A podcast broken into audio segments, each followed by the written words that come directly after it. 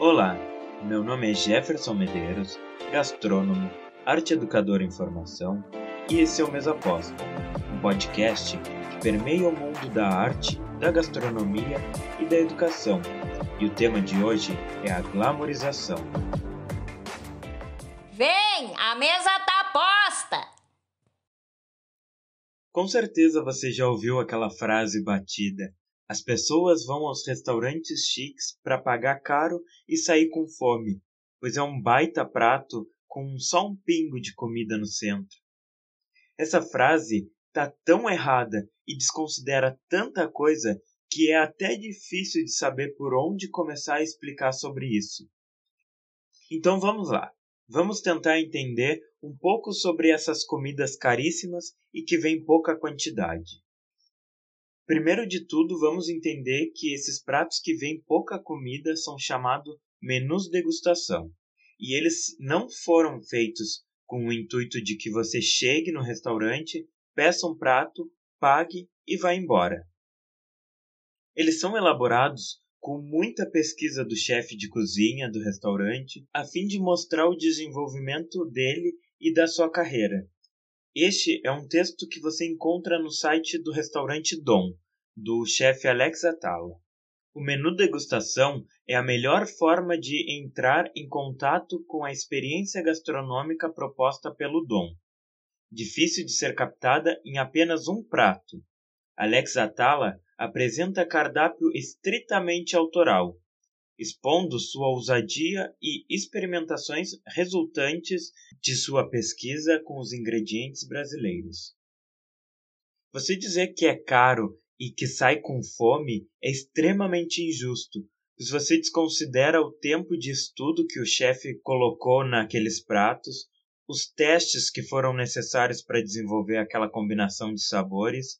Então, da próxima vez, vamos combinar que você só vai dizer que esse tipo de proposta gastronômica não se encaixa no seu padrão de vida, ou apenas que não te interessa. É bom deixar claro que esses menus degustação eles nunca são um único prato. Eles são compostos por um conjunto de 6 a 20 propostas, dependendo da complexidade da qual o chefe quer dar à sua obra. Ele normalmente é composto por ingredientes pouco explorados e preparações que demoram muito tempo para ficar prontas. É sim destinado a pessoas com bom poder aquisitivo, Afinal, não é todo dia que você tem centenas de reais para comer num restaurante.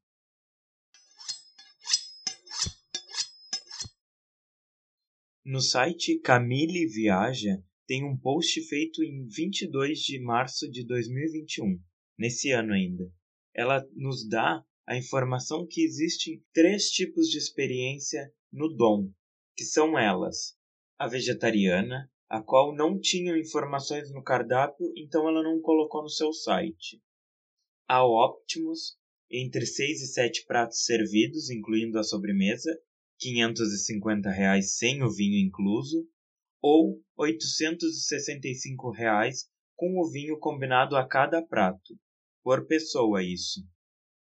E o Máximos, entre 10 e 12 pratos servidos, incluindo a sobremesa, 700 reais, sem o vinho incluso, ou 1.200 reais com o vinho combinado a cada prato, também por pessoa.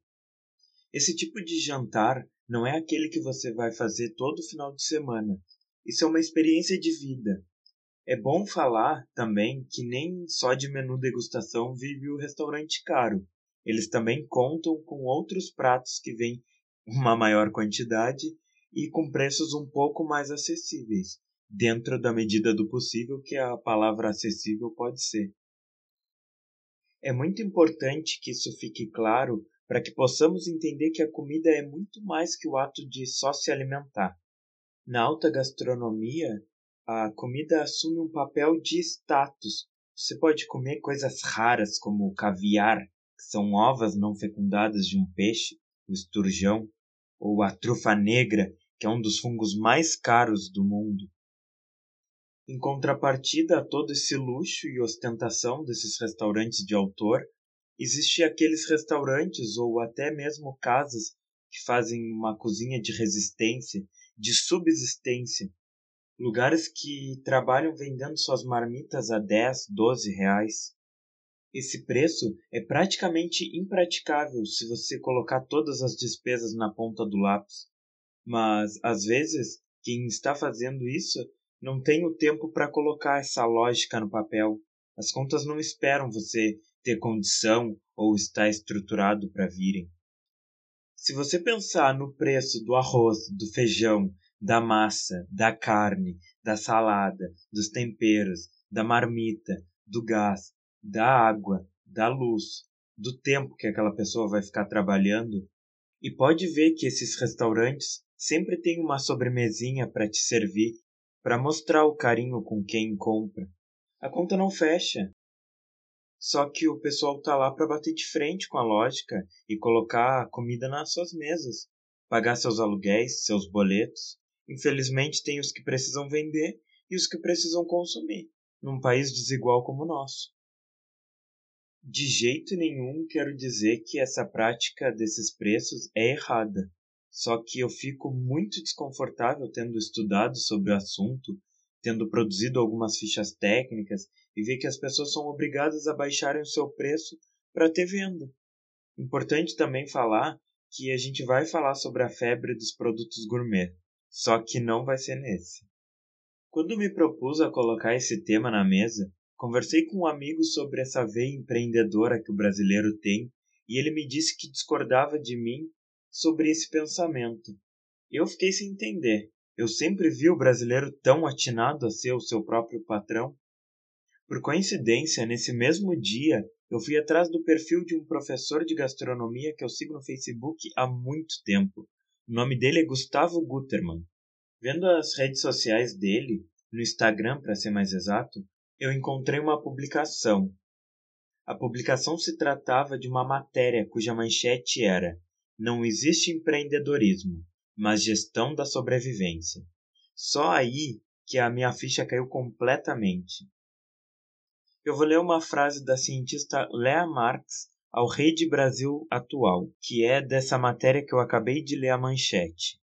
Esse discurso do tal empreendedorismo é mais uma forma da precarização do trabalho. Isso se dá para os trabalhadores das periferias, que estão longe dos centros comerciais e precisam lidar com o mercado de trabalho sem nenhum direito. Esse discurso do empreendedor é para que o Estado não tenha responsabilidade sobre as políticas públicas de emprego e renda. Eu deixarei essa matéria na descrição do podcast e eu aconselho muito a leitura. Um projeto ambicioso que eu tenho é poder ajudar a dar formação de cozinha para as pessoas. Porque, querendo ou não, é uma das grandes válvulas de escape das pessoas para os momentos de crise. E poder fazer isso de uma forma consciente, se posicionando bem no mercado, sabendo qual o ingrediente certo para usar, saber a receita certa a seguir e saber acompanhar as tendências é super necessário. Eu vou terminar com uma frase do ex-presidente Lula em uma entrevista para o canal do YouTube Meteoro, a qual ele diz: Eu pensava que a fome levava o povo à revolução. Não, a fome leva o povo à submissão. Nos próximos episódios debateremos mais sobre esse tema e muito mais. Inclusive, se você gostou do tema, quer tirar uma dúvida, colocar outro questionamento ou caso queira bater um papo, você pode me achar nas redes sociais através do perfil E aí Jeff. Eu conto com você no próximo programa. Tchau, tchau.